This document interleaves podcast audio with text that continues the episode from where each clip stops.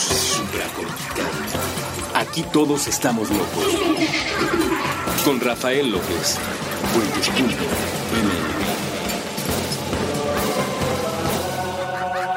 Supracortical. Hola a todos y bienvenidos una vez más a este podcast que se llama Supracortical. Yo soy Rafa López y el día de hoy estoy platicando sobre un tema con el cual casi nunca me meto, eh, al menos no desde la perspectiva del consumo de sustancias, droga, alcohol. Y no me meto porque no le sé mucho y no le sé mucho porque no me gusta. Ya los que son asiduos escuchas del programa, a los cuales para empezar les estoy profundamente agradecido, también sabrán que en general soy malo para enfiestar, soy malo para estar eh, bajo influencia de sustancias psicoactivas, no es mi estilo, no me gusta, me aburre, me ilusiona poco y por lo mismo es que casi no toco el tema en mis programas. Si fuera alguien con un poquito más de deseo de hablar sobre el consumo de sustancias, pues tal vez tendría un programa llamado Cortina de Humo o alguna cosa por el estilo, porque sería un tema que me atraería más. Sin embargo, el día de hoy estoy respondiendo sobre todo a una petición que ya tiene bastante tiempo que me hicieron y que no, no sabía cómo abordar y precisamente como no sabía cómo abordarlo, lo había dejado un poquito en el tintero. Alguien por ahí nos preguntaba en Twitter un poco sobre cómo tratar una persona que tiene un problema de adicción al alcohol, cómo tratarlo desde una perspectiva farmacológica. Y tanto la parte del alcohol como la parte del tratamiento farmacológico suelo no meterme en ello. Dejo la parte de las sustancias al buen Andrés Vargas Russo, que pueden encontrar también en puentes.me con su programa Cortina de Humo. Y también cosas de medicamentos, eh, la parte más biológica, médica, de ciencia un poquito más dura, se la dejamos a las chicas de Mandarax, a las que les mando un gran saludo y que ya en algunas ocasiones el público de Supracortical les ha pedido que si son tan amables de grabar un programa conmigo en torno al placer y la biología del placer y lo haremos con todo gusto, pero son chicas muy, muy ocupadas. Eh, y además son las estrellas de puentes, entonces cuando ellas puedan y quieran, yo estoy encantado de poder eh, grabar algo con ustedes, chicas, pero por lo pronto, si ustedes tienen alguna pregunta en torno a lo médico, no porque si yo sea médico me toca a mí platicar de eso en el programa, se puede hacer, por supuesto que sí, pero suelo sentirme más cómodo en esta parte más eh, filosófico, espiritual, mental, simbólica, que en la parte de ponerme a hablar de los receptores y de la dopamina y de las vías de los neurotransmisores, eh, se puede hacer. Y el día de hoy algo abordaremos al respecto, pero no es normalmente mi tema. Por eso, hablando un poco de esta perspectiva, había dejado de lado esta, esta opción de hablar sobre los medicamentos psiquiátricos que se utilizan cuando una persona consume alcohol de manera excesiva, pero después dije, bueno, podemos hablar de las adicciones, ya lo hemos hecho en otras ocasiones, este, por ahí hemos hablado de incluso qué es esto de ser adicto a otra persona y lo famoso de la codependencia en un episodio que ya hemos recomendado en varias ocasiones que tuvimos eh, la oportunidad de, grabar con el buen Andrés Vargas Russo sobre ser adicto a otra persona. Y así el día de hoy se me ocurrió que podíamos tocar de principio el tema genérico de las adicciones y más adelante enfocarnos un poquito en el alcohol y en la resolución de los problemas en torno al alcohol. Creo que podría ser una experiencia interesante y para ello quiero empezar hablando de el placer y el sistema límbico. El sistema límbico es una estructura de la que ya hemos platicado en otras ocasiones y les pondremos ahí un esquema muy anatómico, muy bonito que podrán ver en la bitácora. Ya saben que dejamos aquí el contenido de lo que vamos platicando en puentes.me. En la parte supracortical encuentran los episodios y ahí debajo del episodio encuentran en internet todo lo que estamos platicando y parte de ello sería el día de hoy del sistema límbico. Fíjense que es interesante la la, historia de la medicina que se remonta a ya bastantes siglos atrás. Comenzó primero haciendo el análisis de lo que era más fácil de ver, observar, oler, este, escuchar, sentir, e incluso lamer no están ustedes para saberlo, pero yo sí para contárselos. La diabetes mellitus tiene este nombrezajo curioso de mellitus en la segunda parte, que significa orina dulce. Adivinen ustedes cómo descubrimos que eso era una realidad. Esta miel, ¿no? Que, que, encontramos, pues proviene de las primeras descripciones que hubo en torno a una serie de enfermedades donde la persona empezaba a, destilar miel por los riñones. No quiero ser más explícito con esto, pero pues de alguna manera los médicos se dieron cuenta de que este era un signo, porque decía el buen Hipócrates, hay que escuchar todo lo audible, ver todo lo visible, probar todo lo probable y sentir todo lo sensible. Si tú querías ser un buen médico, pues te tenías que enfrentar a esa posibilidad de eh, tocar, sentir, oler.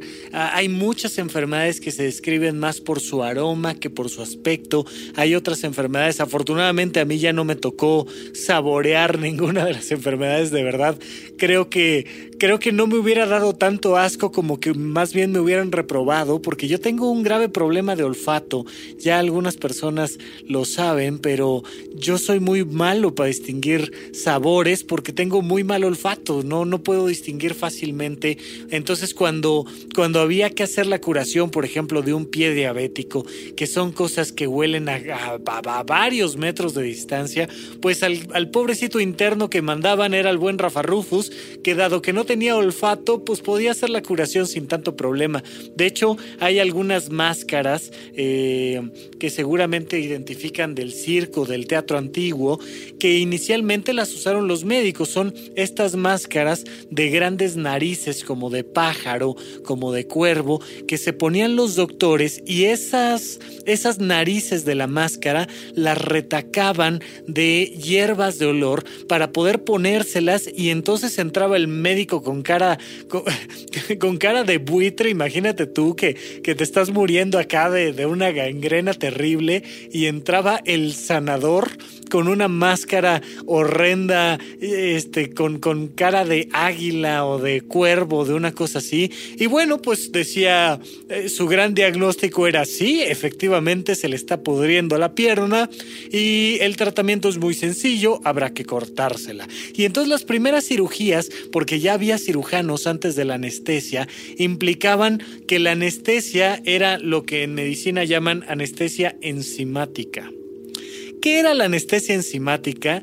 Era que 30 hombres de los más gordos posibles se ponían encima de la persona que iba a sufrir el tratamiento y algún cirujano muy hábil tomaba una sierra y sin anestesia alguna se serruchaba la pierna hasta que ésta quedaba separada del cuerpo del pobre incauto que, que no le había servido de mucho la anestesia enzimática y listo, entonces estábamos del otro lado. Este proceso de vivir lo más cerca posible la enfermedad del otro para comprenderla, pues llevó a las personas a tratar de hacer descripciones anatómicas de todas y cada una de las enfermedades por las que estaban pasando eh, las comunidades en las cuales se desarrollaba esta ciencia médica. Y poco a poco se fueron dando cuenta de que efectivamente si alguien había tenido un infarto cardíaco y lo abrías en dos y le manoseabas el corazón, pues te ibas a dar cuenta de que el corazón estaba negro porque una de las arterias tenía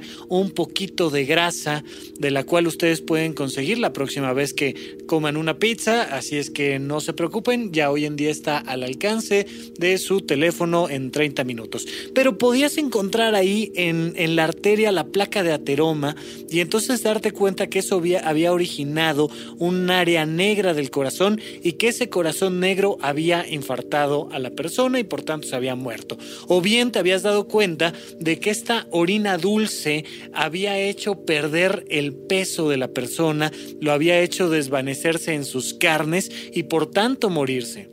Pero ¿qué pasaba con la depresión, la ansiedad y los problemas de personalidad, de adicciones, de esquizofrenia? Bueno, muy fácil.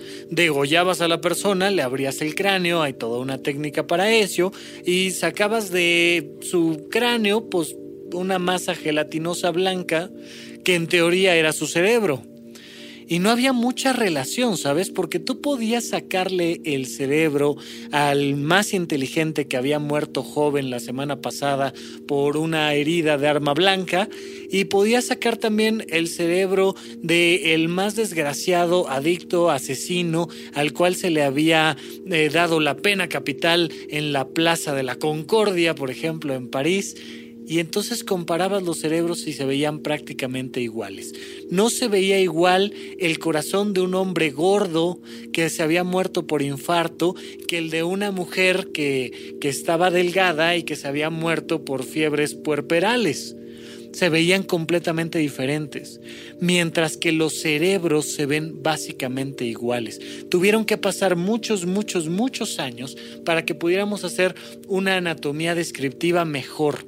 Sobre todo eh, la llegada de la resonancia magnética, que ya les pondremos por ahí un poquito de la historia de la resonancia magnética que nos permitió ver sistemas funcionales dentro del cerebro. Si tú partes un cerebro en la mitad, es como si partes una gelatina, no vas a ver prácticamente nada. Eh, ves más si partes una gelatina de mosaico, ¿no? De estas que traen diferentes estructuras, que si partes un cerebro, se ve blanco. Lo que ves es una gelatina blanca y no distingues ningún tipo de estructura. Pero gracias a la resonancia magnética nos hemos dado cuenta de que hay todo un sistema y una serie de subsistemas dentro del funcionamiento cerebral que funciona a través de impulsos eléctricos y bioquímicos, por eso no anatómicos, cuando lo partes por eso no ves nada.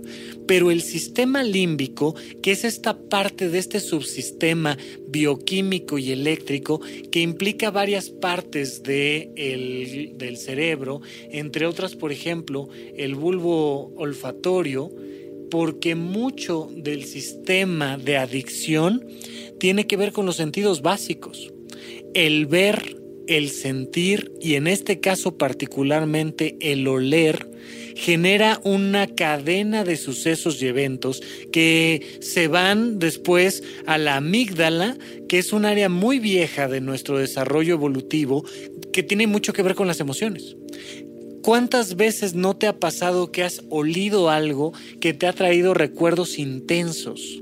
Este bulbo olfatorio que pasa por el hipotálamo y por la amígdala y genera la memoria del olfato y la emoción que estaba junto con esta memoria. Si ustedes ven por ahí el esquema, van a ver en un mismo sistema, en un, en área muy reducida de espacio, al bulbo olfatorio, al hipotálamo, a la amígdala y a los cuerpos mamilares, todo un sistema diseñado para percibir las experiencias y determinar de principio si es algo agradable o desagradable.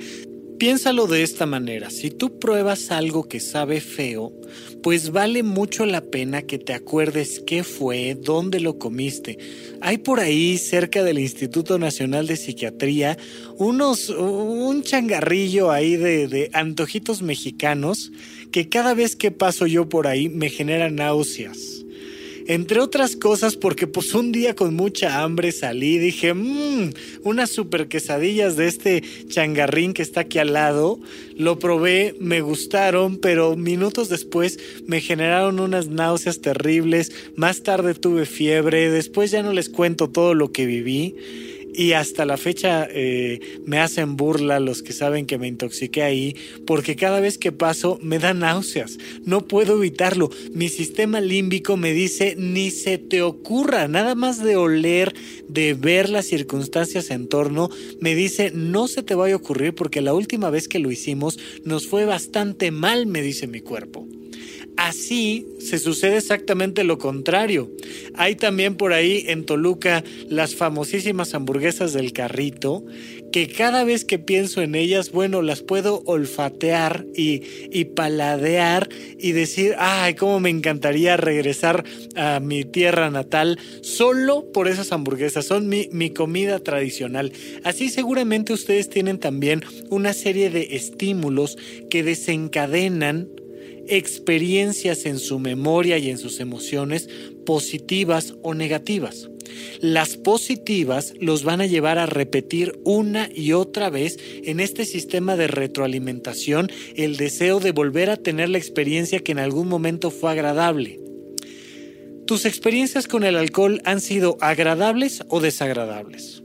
Desde tu perspectiva, responde esta pregunta, porque a lo mejor todos los demás que están en torno a ti te dicen que has vivido experiencias desagradables. Oye, si terminas tirado en la calle al día siguiente, te robaron la cartera, rompiste el celular, cortaste con tu novia, pues seguramente para ti fue una experiencia desagradable. ¿Por qué sigues tomando?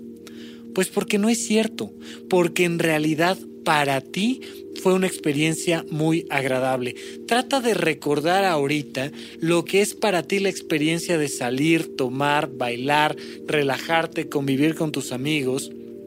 Y pregúntate, ¿Qué tanto disfrutas de cuando ya empiezas a sentir que el alcohol está invadiendo tu cabeza y te está relajando y te está riendo más y ya se te pone la cara roja y la famosísima nariz rubicunda, es decir, esta naricita de payaso que tiene el alcohólico, que de ahí surge precisamente la nariz de payaso, eh, esta, esta sensación de que como que las piernas ya se te relajan y lo único que utilizas para tener con fuerza es apretar la botella que tienes en la mano, cómo se siente. ¿A qué huele una buena cerveza? ¿A qué huele o a qué sabe una buena copa de vino? Ahí comienza, sí, un proceso de adicción biológico, no hay manera de que una experiencia positiva, agradable, no la quieras estar repitiendo una y otra y otra y otra vez. Tienes un sistema límbico dentro de tu cráneo que te permite querer una y otra vez la misma experiencia. ¿Eso está mal? ¿Está bien? Eh, ¿Habría que, que, hacer que las cervezas se echaran a perder para que entonces la gente no tomara? ¿Qué habría que hacer? ¿Y cómo sé si solo porque disfruto una cerveza soy un alcohólico o en realidad hay algún otro criterio? Vamos a un pequeño corte y cuando regresemos platicaremos no de la parte agradable de salir y tomar, tal vez solo un poquito de cuáles son los beneficios de ser un consumidor habitual del alcohol, pero sobre todo cuáles son los perjuicios de estar consumiendo de manera inadecuada el alcohol y vamos a regresar con eso en unos minutitos más aquí a Supracortical.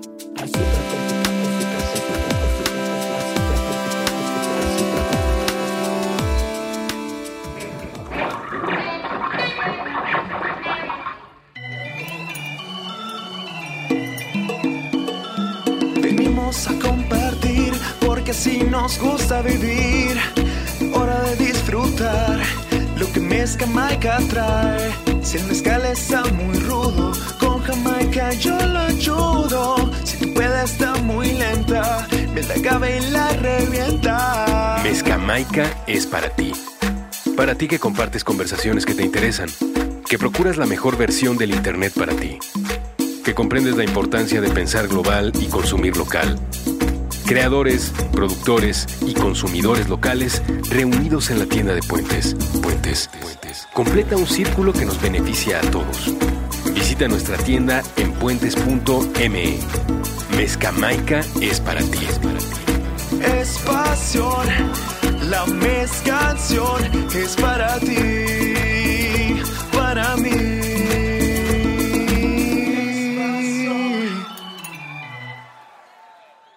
Un libro es un puente, una canción es un puente, una película es un puente, una computadora es un puente, un balón es un puente, un plato es un puente. Aquí tratamos de hacer que crucen todos. Supracortical.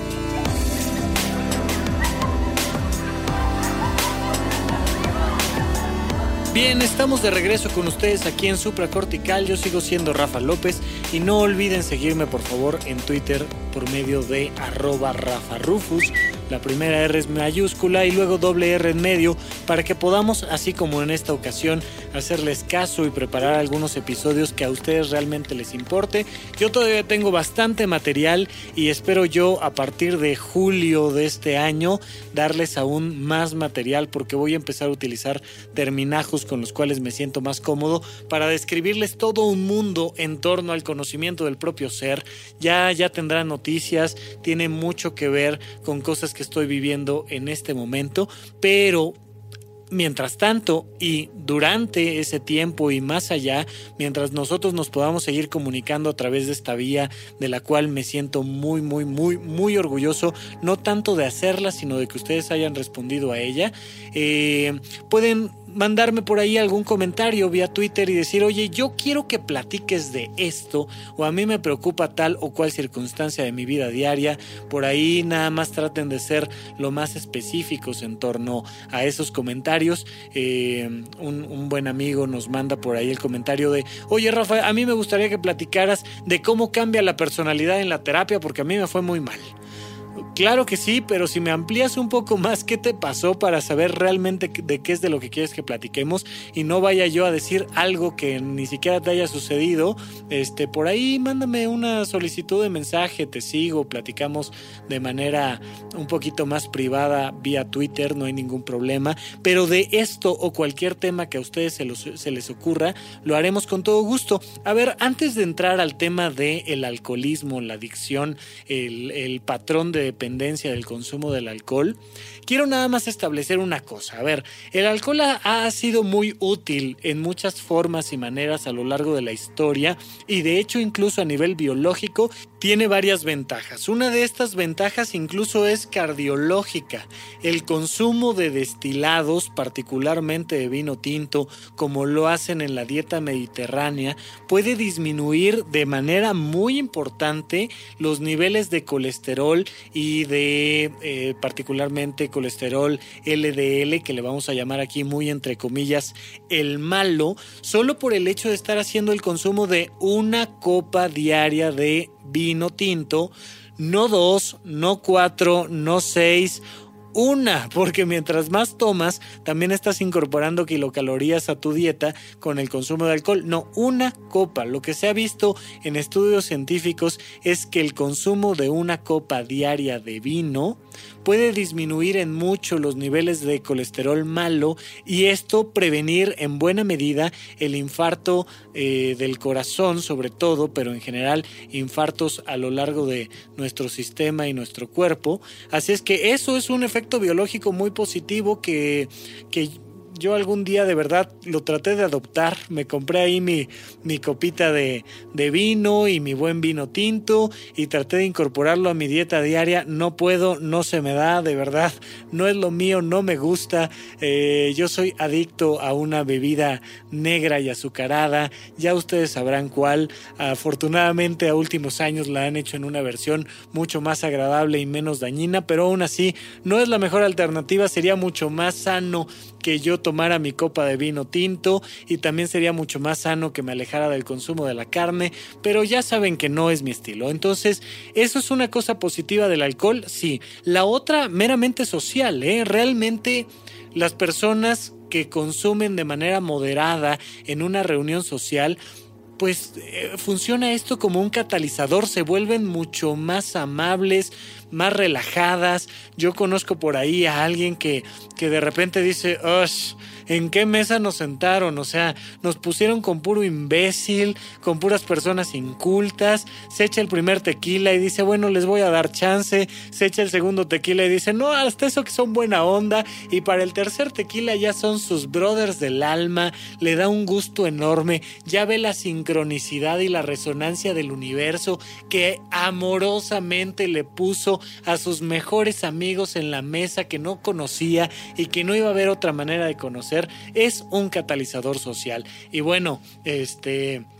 Yo escuché por ahí muy malos comentarios de una boda que que se hizo sin alcohol, donde dijeron, hombre, estaba aburridísima, ¿por qué? Pues porque no hubo alcohol. Pues sí, la verdad es que sí, a pesar de que yo necesito nulas cantidades de etanol para poder convivir socialmente, porque si me echo ya una copita, ya me pongo yo como esta persona que les digo antes del primer tequila, ya me pongo yo este medio mamón y medio soberbio y como que no se me da, yo soy muy mala copa y entonces este, pero sí realmente el fenómeno social que se vive en torno al consumo del alcohol ayuda mucho socialmente, válgame, pues incluso hasta para hacer negociaciones.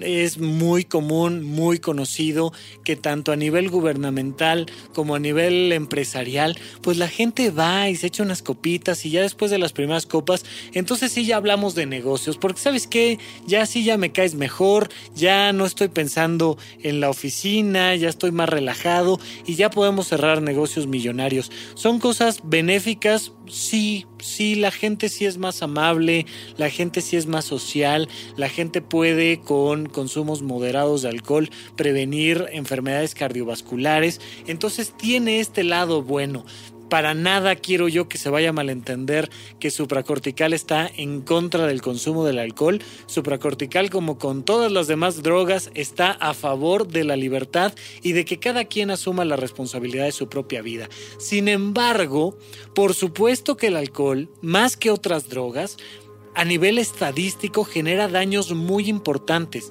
individuales, familiares, sociales, mundiales. O sea, es algo impresionante. Entre otros daños, se estipula que tiene una gran cantidad de influencia dentro de los accidentes automovilísticos. Digo, no es necesario que nos lo diga la OMS o que nos lo diga este, la Secretaría de Salud asómense ustedes un buen sábado en la mañana, domingo en la mañana y van a ver todos los accidentes que hubo en torno a. Yo no sé qué tanto el alcoholímetro sirva de algo o no para disminuir, pero de que sí tiene una razón de ser, pues por supuesto que tiene una razón de ser. La gente tiene que andar haciendo lo necesario para no, no terminar en el torito, cuando en realidad lo que debieron de haber hecho pues, era no consumir con exceso, o si ya iban a consumir con exceso, pues ya no salir del lugar donde estuvieran. Pero no, ahí, ahí los ves afuera de los antros y afuera de los bares, entre cinco, haciendo todo lo posible como si fuera tratar de, de encontrar el nuevo bosón de Higgs. Ahí ves a cinco personas jugando con un celular para tratar de pedir un Uber no pueden, o sea, ya este asunto de, de picarle a la pantalla ya no es posible, ya no se coordina. Porque lo primero que se te afecta cuando estás en un consumo excesivo de alcohol es la parte motriz pierdes la posibilidad de tener acciones finas con tu cuerpo y entonces pues te tiembla la mano, te tropiezas, te caes, ya no ves, o sea, ya, ya si te quieres pelear con alguien ya no le atinas y lo primero que afectas es la parte física motriz.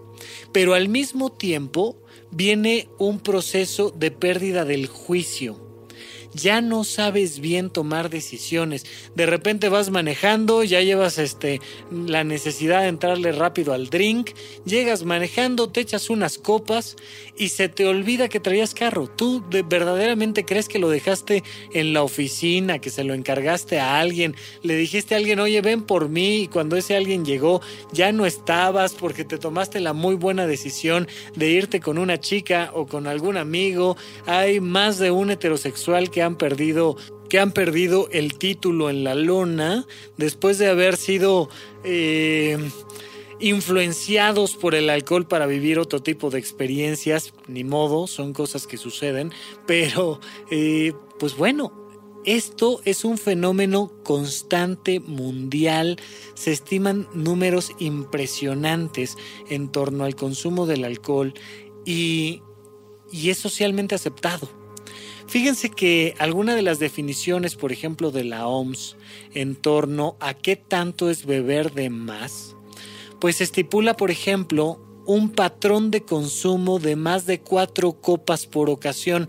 ¿Qué es una copa? Es una bebida estándar, es decir, una copa de vino, este, un caballito de tequila, un vaso de whisky o una cerveza, pues, se consideran una copa, más o menos.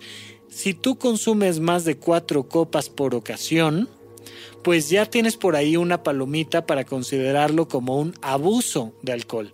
Pero también estipulan que otro criterio puede ser que se haga más de tres veces por semana en el hombre y más de dos en la mujer. No es discriminación, de verdad, es simplemente la diferencia biológica entre hombres y mujeres. Pues somos más altos en promedio.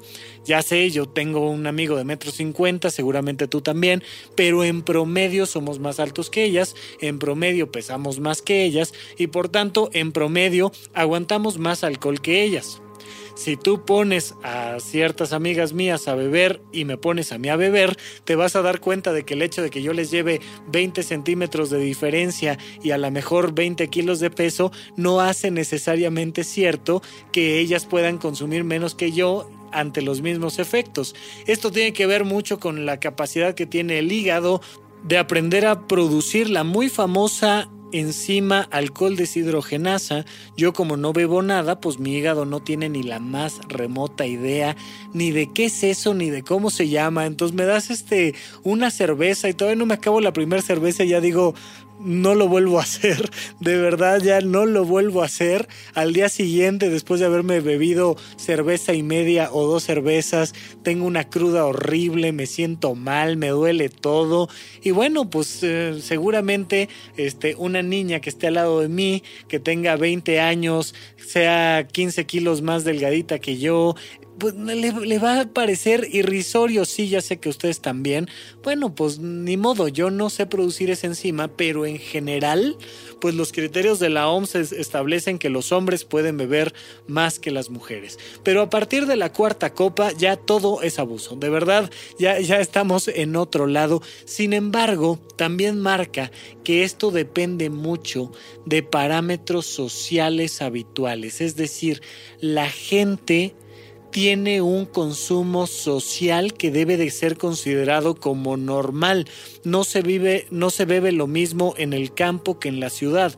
No se bebe lo mismo en ciertos grupos sociales y en ciertos grupos de edad se bebe de manera diferente. Y cuando una persona llega conmigo y me dice, es que creo que tengo un problema de alcohol, pues parte de lo que le tengo que preguntar es, tu grupo social, qué tanto alcohol consume y qué tanto tú consideras que esto está convirtiéndose en un patrón disruptivo para ti. Oye, yo bebo el triple que mis amigos. Oye, yo este bebo más veces, algo más de fiesta.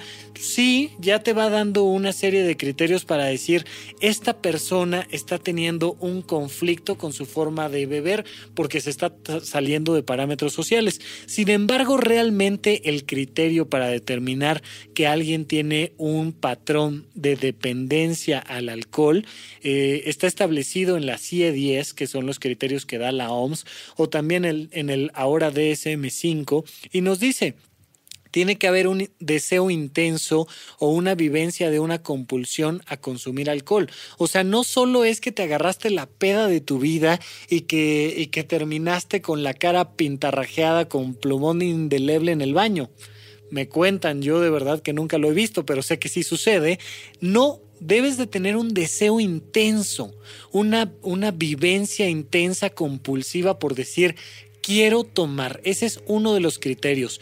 Otro es la disminución de la capacidad para controlar el consumo de alcohol. Es decir, por un lado quieres consumir y no puedes dejar de dejar al lado este deseo de consumir y por otro lado ya no tienes la capacidad para controlarte y decir que no. También se agregan síntomas somáticos de abstinencia.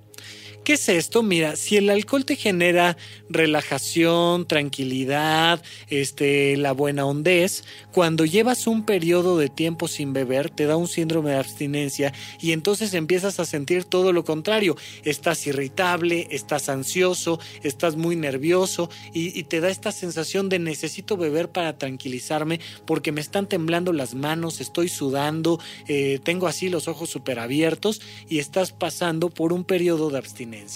También hay un proceso de tolerancia, este es otro de los criterios. Oye, antes yo podía beber tal cantidad de alcohol y ya con eso como que ya me enfiestaba, ya me sentía bien. No, ahora necesito beber más cantidad, en más frecuencia, con más intensidad para tener los mismos efectos que antes tenía. Eso se llama tolerancia. El abandono progresivo de otras fuentes de placer. Y aquí, en este criterio, es donde nos vamos a aventar todo el siguiente bloque. Ahorita lo voy a comentar más adelante. Y la persistencia de un consumo de alcohol a pesar de las evidencias de las consecuencias perjudiciales. Es decir, estás viendo que ya te rompieron la nariz y ahí estás la semana siguiente bebiendo y bebiendo y bebiendo. Esas son una serie de criterios que realmente te ayudan a establecer como profesional si una persona tiene o no problemas con el consumo del alcohol. Tiene que haber esta necesidad, este craving, esta búsqueda insaciable de decir, oye, pues, ¿qué te pasa? Ya llevo muchísimo tiempo sin tomar, me quiero echar una cervecita y ya, y me la quiero echar lo antes posible. Oye, mucho tiempo bebiste ayer, sí, sí, por eso, pero no importa, yo necesito beber otra vez tengo la necesidad. Oye, pero ayer que tomaste, pues te volaron la cartera y perdiste el celular, no me importa. Oye, pues se enojó tu papá, no, no me, o sea, de verdad no me importa, no me importa la serie de eventos, yo ya no puedo parar el consumo del alcohol. Si tú estás viviendo esto con alcohol, pero con cualquier otra sustancia o incluso con alguna actividad como por ejemplo puede ser el Internet, básicamente los criterios de dependencia a algo o a alguien son los mismos. Puede aplicar igual para el azúcar, puede aplicar igual para tu novio, puede aplicar igual para la marihuana o para el Internet. Si tú tienes un patrón diferente al socialmente aceptado, te está causando problemas en tu vida diaria y además por más que lo intentas no puedes frenar el deseo de perpetuarlo, tienes un problema de adicción. Vamos a ver qué podemos hacer, pero después de este segundo corte para regresar a nuestro último bloque aquí en supracortical. Se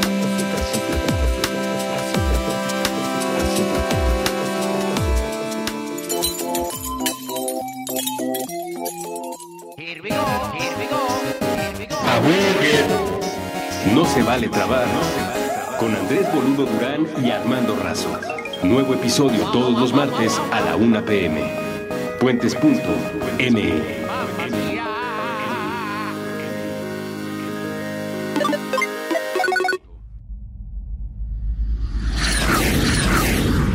Intercambios horizontales. Puentes. Madame Malé. Conversaciones de diseño con Ana Elena Malé. Con Ana Elena Malé.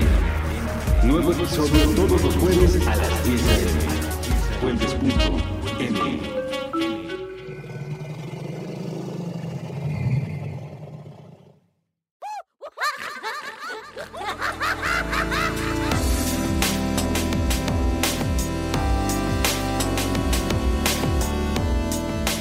Bien, en el segmento pasado estuvimos platicando sobre los criterios fundamentales para determinar que alguien tiene una dependencia al consumo del alcohol o a cualquier otra sustancia o circunstancias. Uno de los elementos que estuvimos platicando eh, lo marca eh, la OMS tal cual, es el penúltimo criterio que dice abandono progresivo de otras fuentes de placer o diversión a causa del consumo de la sustancia aumento del tiempo necesario para obtener o ingerir el alcohol o para recuperarse de sus efectos.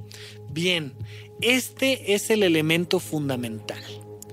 La búsqueda del placer de manera única y exclusiva ante una fuente.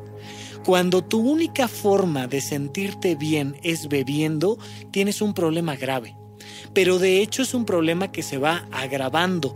Cada vez más vas dejando de lado otras cosas que te producían placer.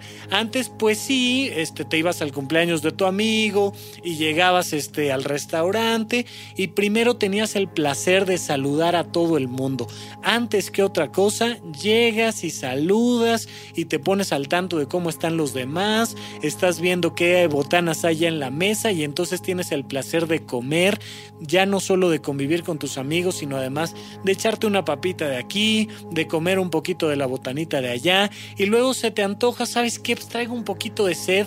Sí, ahorita me echo una cerveza, pero eh, mándame primero un vasito con agua o mándame este algún refresquito y sacas la aplicación de tu celular para enseñarles todo lo que corriste el día de hoy porque te estás preparando para un maratón y entonces te estás parando a las 7 de la mañana para irte con tu grupo de amigos y te la estás pasando increíble solo por el hecho de correr y entonces les, les enseñas las fotos y tuviste el placer de las fotos y ya horas después o a lo mejor minutos si quieres, pero ya después de estos placeres, pues te pides ya un tequila o te pides ya una copa de vino y combinas todos estos placeres con el alcohol. Si tú quieres asegurarte de no generar una adicción, una dependencia a una sustancia o a una persona, incorpora la mayor cantidad de placeres posibles. Corre, saca fotografías, eh, baja una aplicación, eh, eh, compra, este, pero también come, convive, sirve a los demás, ten todos los placeres posibles habidos y por haber. Y cada vez más te vas a liberar de la adicción a cualquiera de ellos. Otro punto importante que marca es el tiempo de. ¿Cuánto tiempo pasa entre que te despiertas y prendes el primer cigarrillo? ¿Cuánto tiempo pasa entre que llegas a la fiesta y recibes la primer bebida alcohólica y te la acabas? Cuánto tiempo pasa entre que te despiertas y que le mandas este mensajito, llamada telefónica a la persona de la cual estás profundamente enamorada y qué pasa si esa persona no te contesta, porque digo, pues todavía el alcohol no se puede resistir, el cigarro no se puede resistir, pero la persona en cuestión sí puede salir corriendo y no contestarte. ¿Y qué sientes cuando se alarga el tiempo entre el satisfactor y el deseo? Ese es un elemento crucial. Si quieres verdaderamente prevenir el problema de depender, incorpora cada vez más placeres y alarga el tiempo entre que recibes la primera sustancia y que te acabas el vaso. Por eso una de las recomendaciones más habituales, por ejemplo, son conductuales. ¿Cómo pelear contra este fenómeno del consumo excesivo de alcohol y otras sustancias?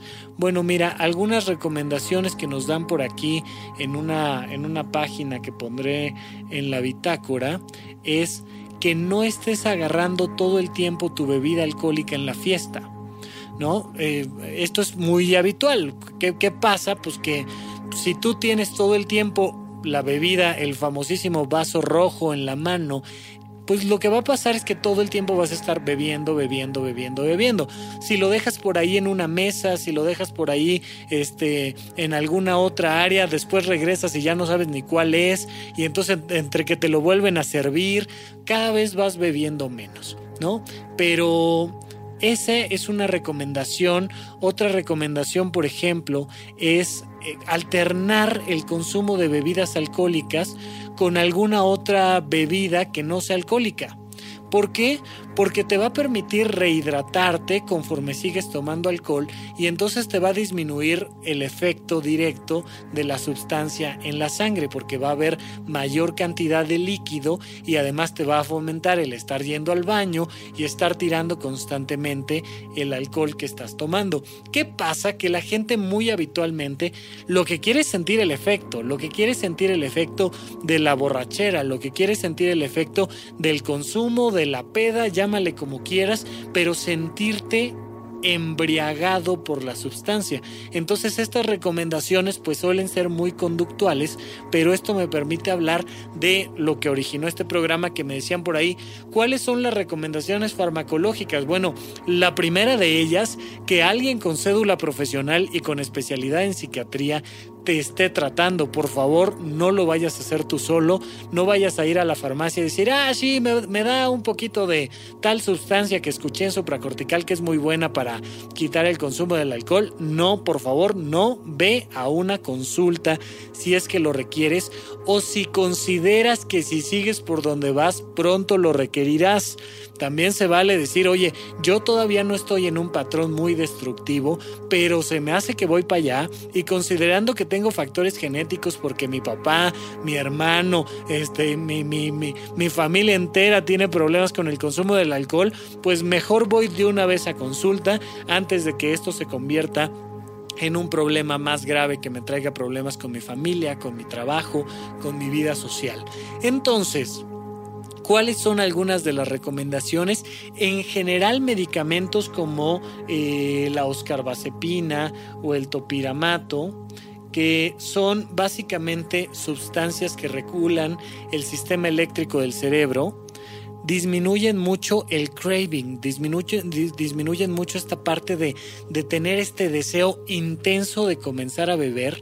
Eh, son antiepilépticos en general, ¿no? Son sustancias que se le pueden recomendar normalmente a una persona que tiene crisis convulsivas y que se desmaya, se tira al suelo y empieza a tener movimientos erráticos. Ese tipo de medicamentos ayudan mucho a quitar la necesidad de empezar a beber. Se recomiendan a veces, por ejemplo, oscarbazepina dos veces al día, en la mañana y en la noche, o bien un poco de topiramato en la mañana. Ese, por favor, hay que tener mucho cuidado. No les voy a decir aquí cuántos miligramos hay que tomar porque precisamente no quiero que lo vayan a hacer, pero se empieza con, con dosis bajas y poco a poco se va escalando. Esta es una de las causas por las cuales a la gente no le gusta someterse a tratamientos médicos y lo entiendo tiene mucho sentido. Oye, yo quiero dejar de tomar y para liberarme de esta sustancia resulta que me tengo que tomar tres pastillas, una en la mañana, una en la tarde, una en la noche. Y luego si me da ansiedad además me tengo que tomar unas gotitas. Y luego si verdaderamente tuve un problema muy grave emocional y estoy que no aguanto mi vida pues entonces me tomo una pastilla de emergencia. Resulta que para quitarme el consumo del alcohol voy a tomar cinco pastillas que además voy a pagar y no se no se siente uno para nada ni poderoso ni fuerte ni valiente, ni mucho menos, pues como que mejor sigo consumiendo alcohol.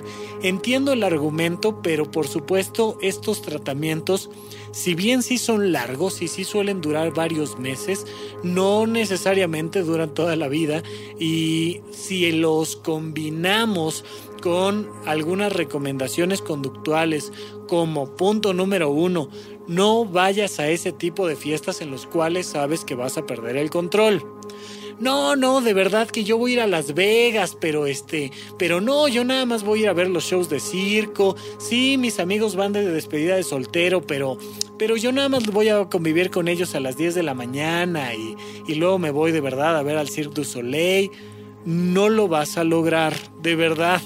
El contexto tiene mucho que ver. Si ya te están invitando a una de esas fiestas donde tú sabes que vas a perder el control, por favor, no lo hagas, no vayas, porque si no vas a tener que estar tomando medicamentos como la ketiapina, que es un antipsicótico que te ayuda a rápidamente controlar tus impulsos. Oye, me acaban de dar una muy mala noticia, por ejemplo. Resulta que me corrieron del trabajo o resulta que un amigo mío este le pasó algún accidente o resulta que yo tengo algún problema a resolver muy muy muy serio y entonces en ese momento lo primero que pienso es, ah, quiero una cerveza para relajarme, quiero una copa de vino para no pensar. Muchas veces los psiquiatras mandan en esos momentos que te apina en dosis altas, que lo que va a hacer es dormirte y desaparecerte y ayudarte a, a, brincar ese momento de ansiedad, ese momento de depresión, ese momento de furia. Porque oye, pues si me acaba de cortar el novio, lo primero que quiero hacer es embriagarme por completo y desaparecer mi cráneo y mi cabeza y no saber de él ni de nada ni de nadie. Ok, para que no lo hagas a través del consumo del alcohol, hay una serie de sustancias como la ketiapina que ya comentábamos o el aldol que te va a permitir desaparecerte y despertar 10, 12, 20 horas después, dependiendo de la, la necesidad del cliente, ¿verdad? De estar fuera. Pues bueno, pero no se siente rico, ¿sabes? No es algo agradable. Por eso lo primero que te digo es, aléjate de amigos y enemigos que te hagan consumir alcohol. No vayas a esa fiesta de la cual sabes que te vas a poner mal y si ya estás en la fiesta, no tengas todo el tiempo tu bebida alcohólica en las manos. De preferencia, come cosas sólidas en mayor cantidad y te va a ayudar a tener alimento en el estómago y a que, por un lado, pierdas tiempo masticando y deglutiendo y por otro lado a que el mismo volumen que va a haber en la cavidad gástrica te ayude a que no se vacíe tan rápido y que el alcohol no pase tan rápido a tu sangre. Esto es muy relativo porque el alcohol se empieza a absorber desde que toca la lengua, ya ahí hay una, una captación, el alcohol tiene la posibilidad de atravesar barreras celulares y entonces pues en el momento en el que pasa por tu garganta, por tu esófago, en el momento en el que está en el estómago, se va trasladando de manera muy sencilla, muy simple al resto del cuerpo por vía de la sangre y es muy difícil evitarlo. Entonces, si además de echarte una cerveza, ya después te pediste un agua mineral y te comiste algo por ahí y luego te tomas otra, va a ser mucho mejor a que si de principio pides un whisky, un destilado, un tequila y te lo echas así directo y ya estás pidiendo el segundo. Vas a durar mucho más tiempo. También procura insisto, meter la mayor cantidad de placeres tanto en la fiesta como por ejemplo bailar, dejas tu copa en la mesa y te paras a bailar y bailas dos, tres, cuatro canciones, este, vas a platicar con alguien, sacas el celular, te, aquí sí, por favor, tengan el celular en las manos, van a beber menos si tienen, si están mandando mensajes de texto, van a beber menos que si tienen las manos ocupadas con la bebida alcohólica, pero además búscate un placer aledaño al de ir a las fiestas. Corre, corre un maratón, eh, eh, saca fotografías, vete a viajar a algún lugar con los amigos, eh, aprende, yo qué sé, este macramé o ten un podcast o haz lo que tengas que hacer pero ten otras actividades recreativas aparte de irte de fiesta a beber. De verdad que hay grupos de amigos que dicen, oye, pues vamos a reunirnos, pues ¿para qué? Pues para beber. O sea, si no es para, para beber, como que nuestra amistad ya no tiene sentido. Bueno, búscate otra, por favor, búscate el hobby de la pintura o búscate el hobby de la escritura o, o llévate trabajo de oficina a casa y ten el placer de hacerlo bien el fenómeno de buscar el placer en muchas actividades es lo que sobre todo nos va a ayudar a limitar lo más posible el caer en una adicción, en una dependencia. Este proceso más allá del consumo de medicamentos, que por supuesto si tu médico te los está recetando, no es para hacerte adicto a otra cosa. De hecho, no te va a hacer adicto a otra cosa. Una de las sustancias que se procura no utilizar cuando una persona viene a consulta con un problema de alcohol son benzodiazepinas, el famoso ribotril, tafil, Valium, son sustancias que evidentemente no se le mandan a una persona que viene por una adicción. ¿Por qué? Porque son sustancias adictivas, son potencialmente adictivas. Entonces, salvo circunstancias específicas, particularmente en periodos de abstinencia y en periodos de hospitalización se llegan a utilizar, pero si no, lo que sea que te vayan a mandar va a ser una sustancia que no genere adicciones. Oye, pero me lo van a mandar por muchos meses. Sí, efectivamente te lo van a mandar por muchos meses pero no te va a generar ningún tipo de adicción. No sería lógico y especialmente lo que sea que te manden bajo el cuidado y la recomendación médica te va a permitir liberarte del consumo dañino del alcohol y poder disfrutar de la gran mayoría de los placeres que da la vida. De verdad que hay gente en esta ciudad que no sabe que hay otros placeres que el de beber Mira, simplemente haz lo que hace por ahí este ahora alguien con el que tendré el gusto de grabar dentro de algunos episodios el, el programa de Cuidad de México. Jorge Pedro Uribe se ve que le gusta este tema del drink, pero bueno, al menos se tiene que aventar todo el recorrido de la ciudad para llegar a la cantina que le recomendaron, sabe Dios en dónde, y al mismo tiempo está haciendo un programa, este, un, podcast al respecto, un episodio que, que podrán descargar ustedes en puentes.me en Cuidad de México y eso seguramente le previene el no estar consumiendo de más. No, no lo sé, ya, ya se lo preguntaré, digo, apenas tendré el gusto de conocerlo por primera vez, pero muy seguramente el trasladarte, el viajar, el platicar con alguien, el llevar un amigo, el pedir una buena botana, te va a ayudar de manera conductual mucho más que los medicamentos a disminuir tu consumo inadecuado de sustancias o de cualquier otra cosa. Ya lo hemos dicho incluso aquí para algún tipo de ruptura amorosa, para algún tipo de adicción al Internet. Busca hobbies y vocaciones, busca placeres, busca hacer otras cosas, muévete, sal a caminar, busca divertirte de otras maneras que no sean meramente el consumo de la sustancia en cuestión.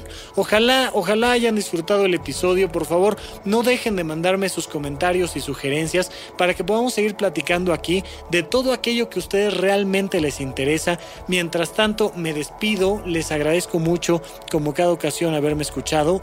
Hasta la próxima.